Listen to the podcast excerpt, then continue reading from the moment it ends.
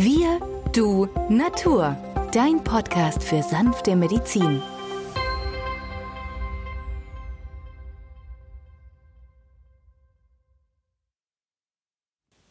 Hallo und herzlich willkommen zu Naturmedizin in 90 Sekunden. Peter, du bist Facharzt für Allgemeinmedizin und Experte für Naturheilverfahren. Was empfiehlst du Patienten mit Lippenherpes?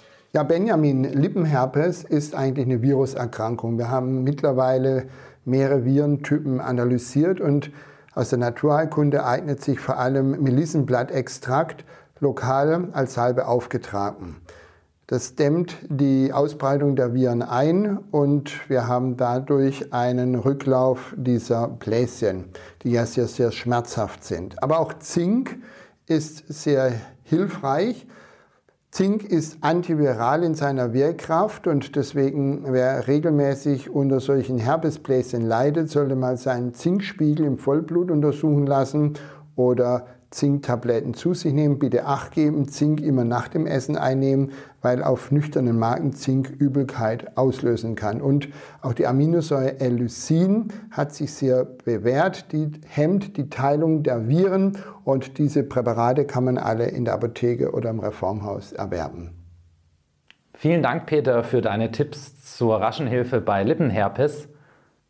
Weitere interessante Themen aus dem Bereich der Naturheilkunde findest du jede Woche im Podcast Wir Du Natur, dem Podcast für sanfte Medizin.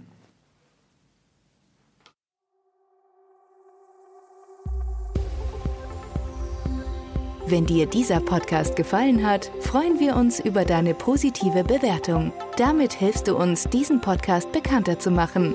Wir danken dir dafür.